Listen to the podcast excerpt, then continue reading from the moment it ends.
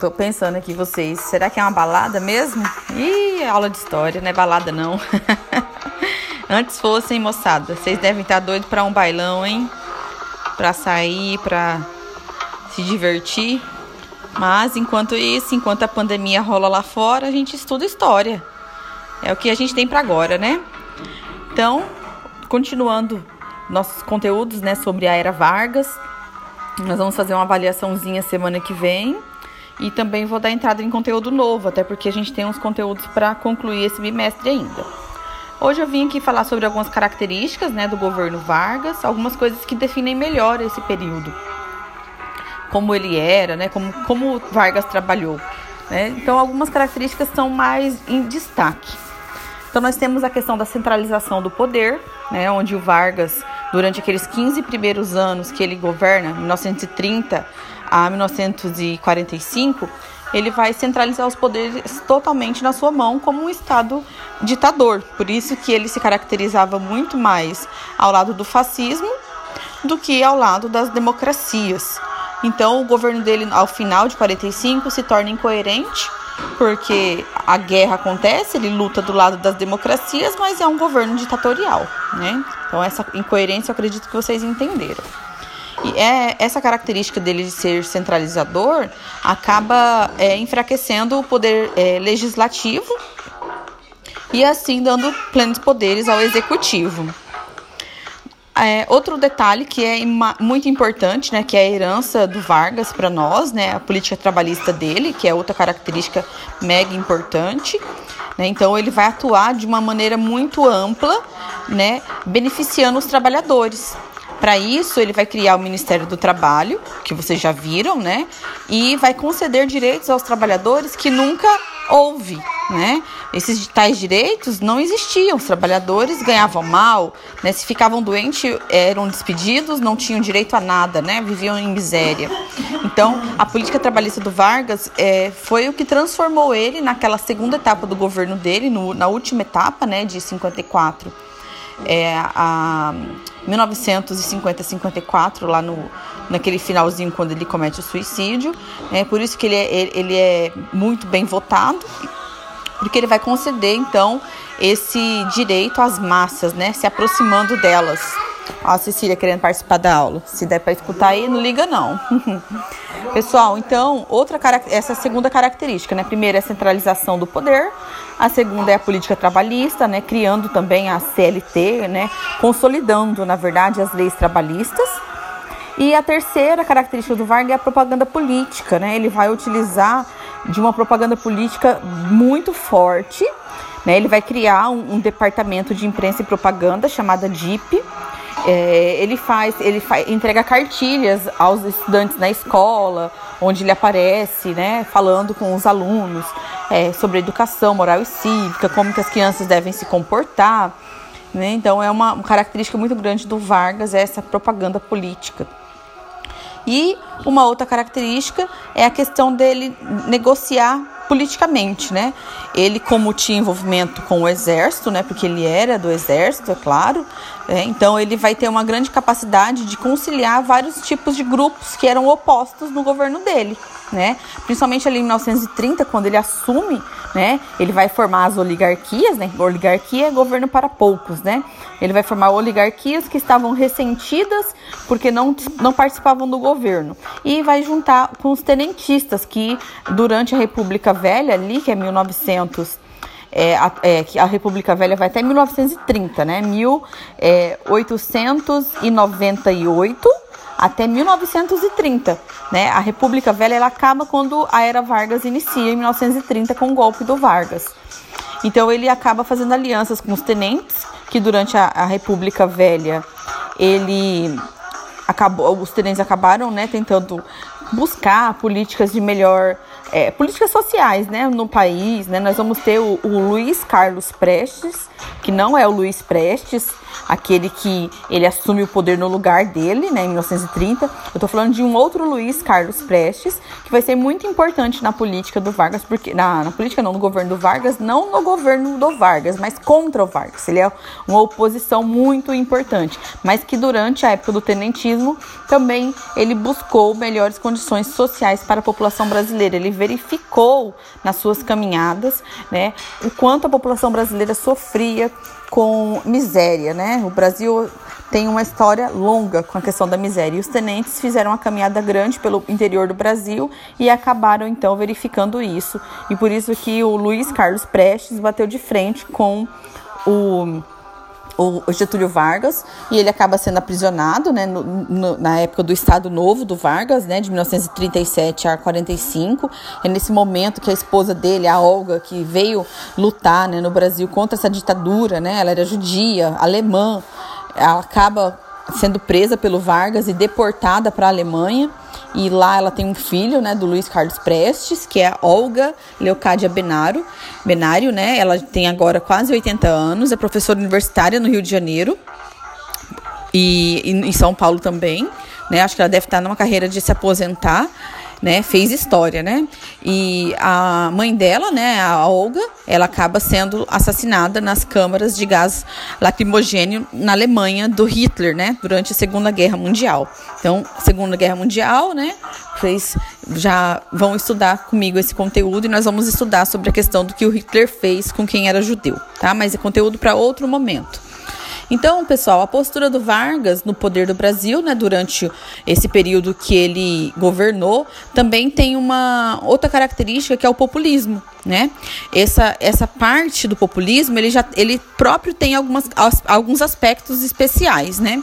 Ele então ele tinha uma relação mais direta, né, com a com lideranças da massa, com o povo, com a classe trabalhadora, sindicato de trabalhadores. Ele uni, é, defendia a união dessas massas, né? Por isso que ele, é, quando acontece a sua morte, né, quando ele tira a sua vida, o velório dele, nossas pessoas, elas foram ficaram totalmente comovidas, assim, as pessoas ficaram muito revoltadas, é, é, sabe assim? Então foi um momento que ele meio que protegeu o Brasil é o que se acredita de uma ditadura militar naquele exato momento. Ele só adiou, né? Porque a ditadura vai chegar aí em 1964. Outra, outra característica do populismo é a questão da liderança, né? Dele ser uma liderança carismática, né? Então, mais popular, mais ao povo. Por isso que ele ficou conhecido como mãe dos pobres, mas no fundo, no fundo, todo mundo falava também que ele era pai dos ricos, porque ele também ajudava os grandes empresários.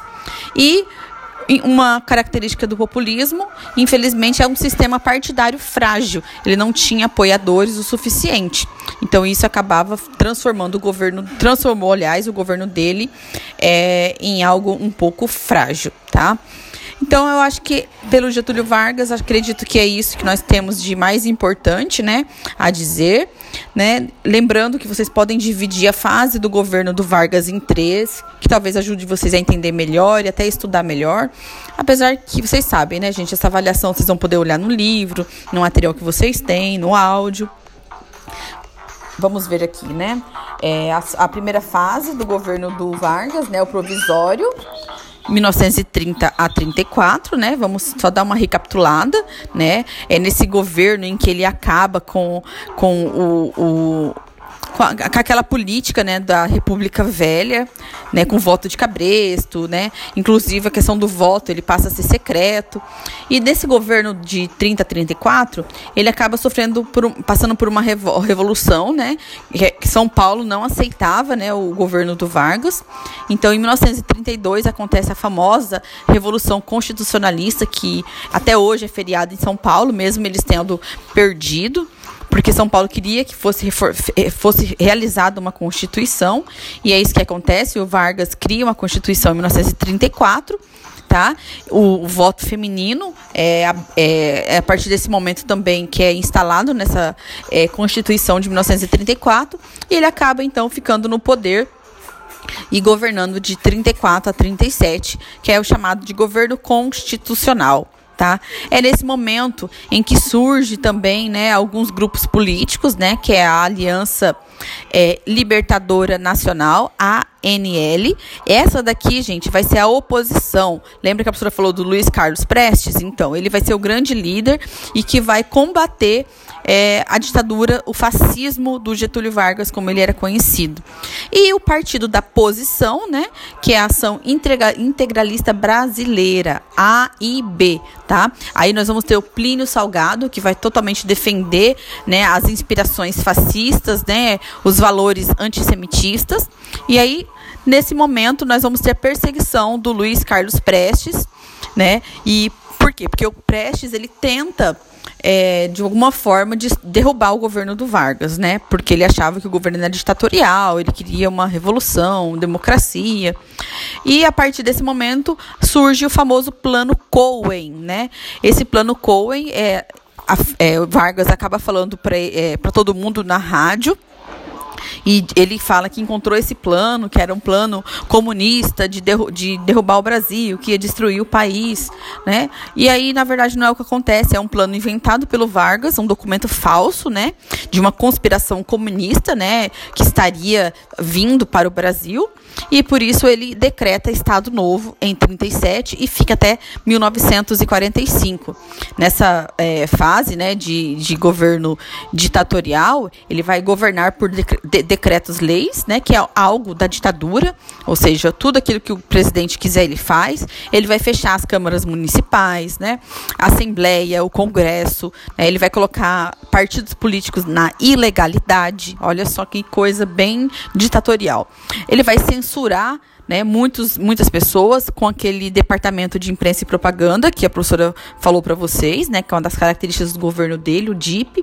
Ele acaba perseguindo, então, muita, muitos líderes é, de trabalhadores, né? E ele dizia na rádio A Hora do Brasil, que era um, um programa de rádio, sobre tudo que ele estava planejando mas, mesmo sendo ditatorial, é nesse governo final dele também que ele vai consolidar as leis do trabalho e vai criar, gente, sabe o que? O salário mínimo. É uma curiosidade muito importante. As pessoas é, é hoje falam, ah, o salário mínimo é muito ruim no Brasil, né? Tipo, mil reais, mal dá para sobreviver. Só que chegou uma época no Brasil que ninguém não existia isso. Não existia salário mínimo. Então as pessoas trabalhavam a qualquer preço, ao que se pagava. E aí o Vargas fez uma pesquisa naquele momento é, de quanto que uma, uma família precisaria para sobreviver. Então, a partir daí surgiu o salário mínimo. Então, não se pode pagar para alguém um salário menos do que o mínimo. É claro, gente, que foi defasando, né? Hoje, realmente, mil reais mal dá para alimentar, sustentar uma família. Mas é um, uma coisa que foi positiva no governo dele foi ter criado então. Então, gente, ele termina esse, essa primeira fase de governo dele e depois ele vai para o governo populista, onde ele cria né, a, a famosa Petrobras, que eu já falei para vocês, com aquele tema lá, a, é, é a, a Petrobras é nossa, né? E é um momento que ele consolida as leis do trabalho, continua criando né, novas políticas trabalhistas e, infelizmente, ele acaba sendo muito perseguido pelo Carlos Lacerda, que era o seu arquirrival, vamos dizer assim, né, da oposição. E, e ele diz né, que acaba cometendo é, suicídio porque ele acaba saindo da vida, né, na verdade, para entrar na história porque ele acredita que assim ele livraria o Brasil, né, da da, né, bem, eu não sei do que, que ele fala, mas dessas forças malignas que ele diz na carta que ele que é conhecida como carta testamento do Getúlio Vargas. Estou tentando procurar ela aqui para vocês, eu deveria ter separado ela antes, mas essa carta testamento do Vargas, pessoal, ela deixa bem clara essa mensagem, né, antes do suicídio dele, de que forças ocultas, né, tentavam coordenar um ataque sobre o, sobre o país, né? É, e aí ele dizia que ele nessa carta testamento disse, né, que essas forças ocultas iriam destruir o Brasil. Então ele saía da vida para entrar na história de uma forma assim singela, dando a vida dele ao país. Né? Mas é isso, pessoal. A aula de hoje. Leiam o texto. Não esqueçam de ler. É importante para vocês que é terceiro ensino médio, né? Vocês vão para o vestibular logo, logo. Tá bom? Sucesso. Qualquer dúvida, é só procurar a professora. Abraço.